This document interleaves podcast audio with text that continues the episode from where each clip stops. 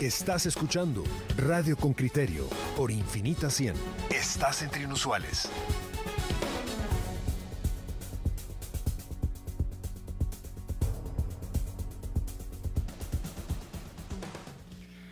Bueno, bueno, como le decíamos, se va enero, pero los conflictos quedan. Justamente mm, vamos a hacer la introducción a este tema con una nota de don José Manuel Patzán y luego vamos a hablar con don Miguel Cardona, jefe de negociación de la Dirección de Atención a la Conflictividad de la Comisión Presidencial por la Paz y Derechos Humanos. Escuchemos primero a don José Manuel Patzán. Reportero con criterio.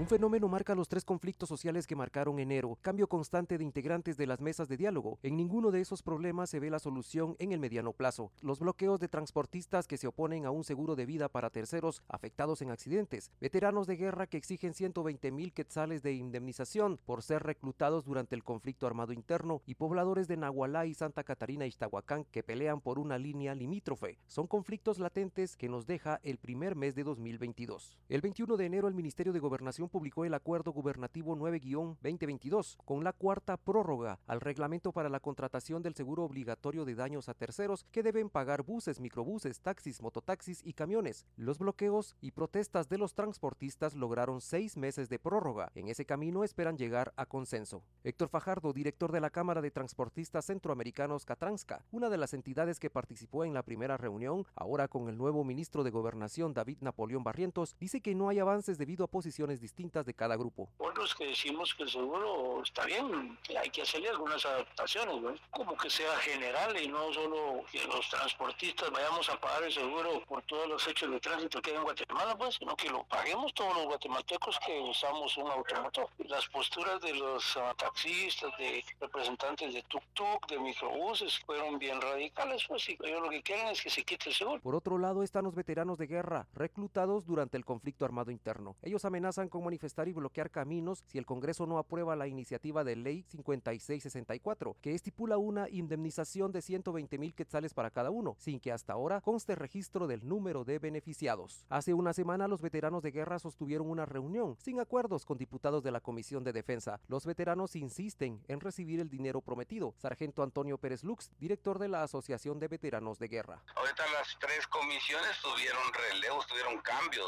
La ley no está estancada sino que está prácticamente caminando. Eso fue lo que nos, nos dijeron, que tuviéramos un poco de paciencia, que ahí pueden ingresar unas 15 o 20 leyes, pero en ningún momento la ley 5664 la han engavetado, la han anulado. Más allá de las instituciones públicas, también hay una mesa de diálogo transversal a las administraciones gubernamentales. Se trata del conflicto territorial entre Nahualá y Santa Catarina Ixtahuacán. El 11 de enero, el presidente Alejandro Yamatei presidió la segunda segunda reunión entre los representantes de ambas comunidades en la aldea El Novillero, Santa Lucía, Utatlán, Sololá. Para evitar más enfrentamientos y agresiones, el 19 de enero el Congreso amplió el estado de sitio durante 30 días más. El 20 de diciembre de 2021, el Ejecutivo declaró el estado de sitio por una masacre que dejó 13 muertos. Para David Casasola, analista del Centro de Investigaciones Económicas Nacionales 100, estos conflictos solo reflejan la desestabilización social que repercute en la certeza para hacer negocios por la pérdida de movilidad. Además, causa indignación en la sociedad por el uso de recursos públicos para pagar indemnizaciones que podrían invertirse en otras necesidades. José Manuel Patzán, Radio con Criterio. Bueno, ya hemos escuchado la nota. Vamos a hablar con don Miguel Cardona, como le decía, jefe de negociaciones de la Dirección de Atención a la Conflictividad. Eh, señor Cardona, buenos días, ¿cómo estamos? Buenos días, Pedro, mucho gusto y gracias por la eh, entrevista. Eh, faltaría más, gracias a usted. yo creo que se pueden poner muchos conflictos sobre la mesa.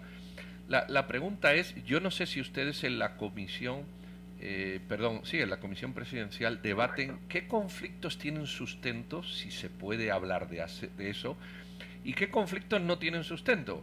Eh, eh, y le voy a poner un ejemplo de lo que le quiero decir. Para mí, en lo personal, el conflicto de los, de los militares veteranos no tiene ningún sustento.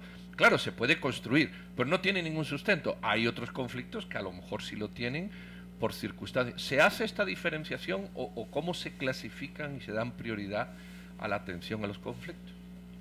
Sí, correcto. Bueno, dentro del país existe una gama de, conflictos, ¿verdad? De, varios tipos que van desde pues conflictos que son estructurales, que ya vienen desde hace mucho tiempo por diferentes eh, causas, ya sea eh, situaciones eh, limítrofes, por la disputa de recursos, ¿verdad?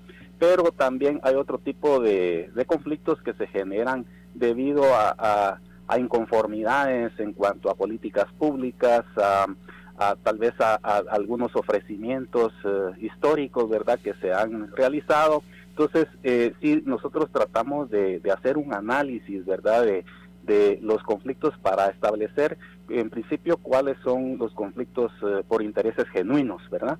Eh, pero eh, en realidad, pues hay conflictos de todo tipo y, obviamente, pues hay algunos que cuando se analizan, uno ve que realmente hay intereses que no son genuinos, ¿verdad? Pero de alguna manera generan esa este, inestabilidad, ¿verdad?, dentro del país y de alguna manera, pues, tiene que, atenderse para que eh, no genere eh, ingobernabilidad en el país, ¿verdad? Pero sí se trata de hacer esa diferenciación para establecer cuáles son esos conflictos que sí son genuinos y que sí eh, merecen una atención a través de un proceso estructurado, ¿verdad? Que permita analizar el conflicto, definir las estrategias de intervención, establecer eh, las mesas de diálogo tomando en cuenta los actores, sus intereses, ¿verdad? Sus posturas también, ¿verdad? De alguna manera y, también yendo un poquito más a fondo en cuanto a las necesidades que las partes pueden eh, estar eh, presentando. Licenciado, ¿y esta decisión sobre si un conflicto eh, tiene un interés genuino o es genuino o no, se hace a partir de una evaluación metodológica o es porque llega la persona y decide a partir de su experiencia si es genuino o no. O sea, digamos, la persona me refiero a, alguien que trabaja con ustedes en la comisión. Ya, bueno, fíjese que eh, principio eh, se recibe, digamos, una petición, ¿verdad? De, de, alguna parte interesada o de autoridad competente del conocimiento de la existencia de algún conflicto. Pero eh, se trata de de obtener la mayor parte de, información respecto al conflicto, ¿verdad? Conocer un poquito su historia, desde cuándo viene, cuáles han sido los hechos más relevantes, eh, también hacer eh, los acercamientos, eh, contactos con los principales actores para conocer cuáles son esos intereses, ¿verdad? Cuáles son sus necesidades, sus posturas y con base a eso y alguna documentación que se puede ir generando también en otras instancias o con otros actores secundarios, pues se va eh, haciendo ese análisis y se determina realmente eh, cuál es el interés principal que prevalece en esos conflictos. Y con base a eso es de que se define eh, esa situación. Que, yo, yo, no sé los que tienen ahora ustedes sobre la mesa, pero ¿qué, qué capacidad o, real hay de, solucionar algunos. Usted ha dicho hay conflictos que son de vieja data, de estos que están perfectamente incrustados en el sistema, como puede ser Tajumulco, ¿verdad? O, perdón, Nahualá, ¿no? Ixtahuacán. Eh, eh, y hay otros que obviamente son de coyuntura. ¿Qué capacidad hay de resolver conflictos? Y, y la segunda pregunta sería, ¿los conflictos que se resuelven, todos tienen un trasfondo económico? O, ve usted otros trasfondos que, no sé si sociales, culturales, étnicos, eh, que podrían clasificar estos, estos conflictos? Bueno, eh, sí, hay conflictos, digamos, de diferentes eh, niveles. Podríamos um, mencionar, ¿verdad? Aquellos conflictos que son históricos y que tienen una complejidad bastante eh, amplia en cuanto a, a varias causas, ¿verdad? Y, y, podría eh, uno analizar de que eh, un conflicto a veces no, no tiene una sola causa, ¿verdad? Puede tener un componente económico, pero también a veces un componente social, eh, de relación entre las partes, um, cultural, ¿verdad? Como es el caso del tema de, de Nahualá y Santa Catarina y Iztahuacán, eh, otro tipo de intereses que a veces también puede estar oculto, ¿verdad? Que las partes no lo manifiestan, pero que es necesario analizarlo. Entonces, eh, de acuerdo a eso, pues podríamos decir de que eh, existe, sí existen conflictos que, que, que se pueden resolver, digamos, pero también se necesita mucha voluntad de las partes directamente involucradas, porque como instancias que, promovemos, facilitamos el diálogo desde una perspectiva de la aplicación de los métodos alternos de resolución de conflictos, pues em, tratamos de, orientar el proceso para resolverlo, pero en determinado momento son las partes las que pueden tomar la decisión cuál es la, eh, solución que más les conviene, ¿verdad? Entonces, eh, pero sí hay conflictos en donde se va trabajando a través de de procesos incluso de sensibilización, de capacitación a las partes que finalmente se llega a una solución, porque no siempre va a ser el factor económico el que prevalece, ¿verdad? Pueden haber situaciones de, de mala relación entre las partes o muchas veces también que la información no está siendo analizada de manera adecuada, hay tergiversación de la información, Em, y al momento en que se pone sobre la mesa la información real de lo que existe, eh, de lo que prevalece en un conflicto, eh, las partes pueden tener un entendimiento, ¿verdad? Por otro lado, también existen algunos conflictos en donde depende puramente de gestiones administrativas en las instancias, ¿verdad?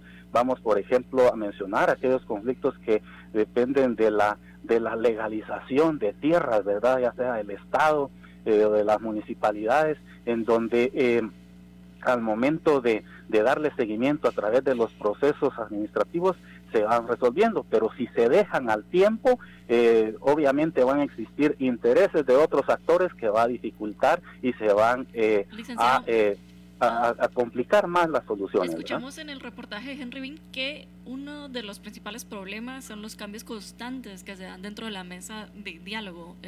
¿Estos cambios por qué se están dando hoy? O sea, por parte de ustedes, es por parte de quienes representan a las partes en conflicto. Bueno, digamos, este, sí, yo creo que él eh, mencionaba eh, este tema en el caso de Santa Catarina y Tahuacán y Nahualá, ¿verdad?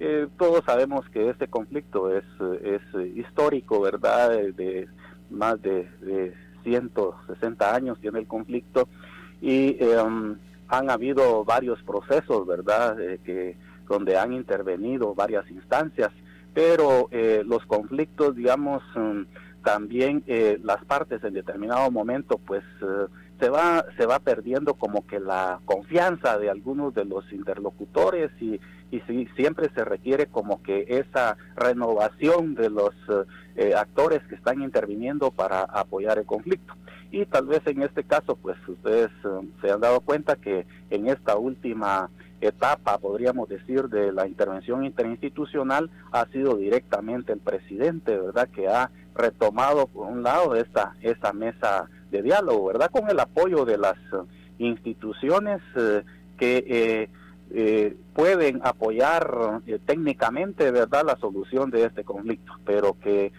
realmente es un conflicto bastante complejo, difícil, pero obviamente con el apoyo interinstitucional y la buena voluntad de las partes, es posible ir llegando a acuerdos, ¿verdad? Licenciado, una última pregunta. Sí. ¿Cuál es, cómo ustedes deciden cuál es el conflicto prioritario? o esperan a que está ahí algo como similar a lo que pasó en Navalá para decir, bueno, esto está entre el número uno conflicto que tenemos que resolver, o cómo ustedes llegan a, decidir cuál es el conflicto que se le tiene que dar la prioridad, porque hay que reconocer que me imagino tienen eh, recursos escasos para, para poder eh, darle continuidad a esto, ¿verdad? Correcto, sí, mire. Eh, um, es, es, difícil, digamos, como que atender toda la conflictividad que existe en todos los niveles, ¿verdad? Porque pueden existir conflictos en un nivel de latencia, ¿no? conflictos que están latentes, que están por ahí escondidos y no han salido. Luego otros conflictos manifiestos, ¿verdad? En donde ah, se demuestra alguna inconformidad entre las partes, pero todavía no ha trascendido a un nivel de crisis, ¿verdad? Entonces, eh, hay otros que sí ya están en una situación de crisis donde genera ya eh, muchas veces eh, violencia. Entonces, se trata de hacer todos esos análisis, ¿verdad? Para establecer cuáles son los conflictos que merece una atención más inmediata. Obviamente no es que se van a descuidar los demás conflictos, pero se van atendiendo como un proceso tratando de priorizar esos que son más emergentes y que pueden eh, causar ingobernabilidad, ¿verdad? Y sobre todo, pues pérdida de vidas humanas, que eso es lo que se busca, ¿verdad? Que no, no haya esa, esos niveles de confrontación en donde haya eh, violencia, ¿verdad? Entonces, eh, se trata de analizar muchos aspectos, ¿verdad? Desde um, la, ese, ese tema de la, la gobernabilidad y la la violencia que puede generar un conflicto, como también, digamos, los niveles de población involucrada, em, la, la, antigüedad que tenga un conflicto, son aspectos que se analizan para establecer esas prioridades. Muy bien, don Miguel Cardona, jefe de negocio de, de la Dirección de Atención a la Conflictividad de la COPADE, la Comisión Presidencial por la Paz y Derechos Humanos. Muy feliz día y muchísimas gracias por habernos atendido. A la orden, pero feliz día. Bueno, muchos comentarios no, no muy positivos con estos temas de los, de los conflictos. La verdad que sí, se habla de los conflictos, pero la pregunta final es cuánto se resuelve. Nada es gratis. Bueno, este comentario de la, de la entrevista anterior, nada es gratis en política, ni los políticos nada gratis. No, gracias, don Arturo, dice Rita. Eh, buenas tardes. Eh, no, este es de un poema. Buenos días. Ya que están hablando de transportistas, ¿pueden tocar el tema de los camioneros de Canadá? Pues podemos. Indemnizar a los veteranos fue otra promesa de campaña del señor presidente. Ellos representan un botín político que muy bien aprovechó el actual mandatario. Ese es el valor que tienen los veteranos porque los políticos o los pueden dejar a la deriva. Se percibe un completo incapaz a su entrevistado, entrevistado de Copade. Solo está allí por cuello, dice don Francisco Capén, y para justificar el chance. Otros comentarios que se dan en Facebook. Jorge solo dice, si se da prioridad a los conflictos que están en crisis con la intención de reducir la ingobernabilidad, entonces se comprende que tal dependencia sirve para someter al pueblo. Em, mucho bla, bla, bla, y al final no hacen nada de nada. Eh, bueno, Argelia Chilín nos dice exacto cómo se analizan en base a qué se le da eh, interés genuino a un conflicto, ¿no? ¿Verdad? Que era una de las preguntas que le hacíamos al representante, eh, al licenciado Cardona, de si hay alguna metodología, ¿verdad? Porque esa es la pregunta, ¿hay alguna metodología? Eh, de alguna u otra manera objetiva que permita determinar este es un conflicto que vale la pena escalarlo a niveles ejecutivos o es un conflicto que se resuelve de manera local con autoridades locales, pero parece que sigue eh, estando siempre a, interpretación de quien recibe el conflicto y de la forma en que se cuenta el conflicto. Bueno, por, eso hay conflictos que llevan 150 años. Eh, este en Agualá, eh, bueno, si no se quiere resolver, no se resuelve pero ahora se ha establecido una mesa, se dieron 50 millones, bueno, prometió el presidente, ¿no? 50 millones a cada municipio y, a lo mejor no se arregla el conflicto. Lo que se hace es silenciarlo, dejarlo ahí en, actividad o en, latencia para que dentro de dos años o tres se vuelva otra vez a activar y 150 años eh, yo creo que los conflictos son los que son racionales son solucionables y los que no hay que decirlo del primer momento y no arreglarlo. Eh, eh, ¿Es factible gastar X miles en veteranos de, guerra o de conflicto? ¿Es, factible? Bueno, yo creo que hay que llegar a un momento decir, bueno, este conflicto, que alguien salga a decir que no, va, no, no se va a solucionar, punto.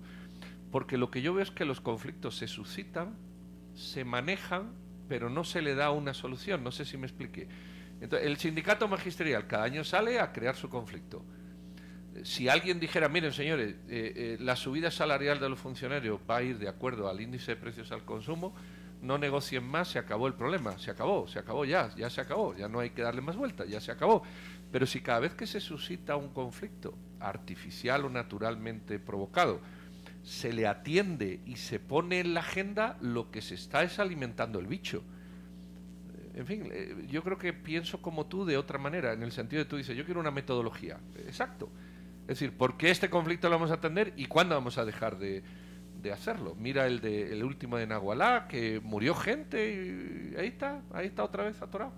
Sí, bueno, quizá nuestro error fue no preguntarle al licenciado Cardona de qué conflictos sí han logrado solucionar, ¿verdad? También ahí tendríamos un punto de comparación de, bueno, hay conflictos como los de Nahualá, que son más complejos, que son históricos, que tienen otros elementos, que hacen más difíciles su resolución eh, en un corto plazo, pero aquí tenemos otros ejemplos donde sí hemos podido resolver conflictos eh, gracias a esta comisión, ¿verdad? Eh, tal vez en otro espacio, pues volvemos a darle una segunda entrevista al licenciado Cardona para que nos explique qué conflictos sí logrado resolver a partir de esas mesas de diálogo, que a veces pues algunos analistas son escépticos en decir estas mesas de diálogo solo son eh, formas de dilatar el conflicto, pero no necesariamente de resolverlo. Así es, si quieres alargar un tema, nombra una comisión. Decía que Argelia Chilín dice dejarlo en visto como en WhatsApp. Eh, esa es una bonita cosa, los dejan en visto como en WhatsApp. Don Heriberto dice, son conflictos creados artificialmente para sacar dinero. Bueno, hay, hay algunos que sí, hay, seguramente hay otros que no, como, como en Botica. Bueno, pues ustedes saben una cosa, nosotros tenemos un tema siguiente que, que, les va a resultar sumamente apetecible, se lo, voy, se lo voy a dejar sobre la mesa. Será difícil obtener préstamos si El Salvador no renuncia al Bitcoin. Recuerden todo el tema del señor Bukele, el Bitcoin moneda oficial, el Bitcoin una moneda eh, que fluctúa entre un, de una manera eh, fuerte y evidentemente lo mismo te enriquece un día que al día siguiente te empobrece. Eh, pues, pues, de eso vamos a hablar justamente con, con alguien que conoce el Fondo Monetario Internacional.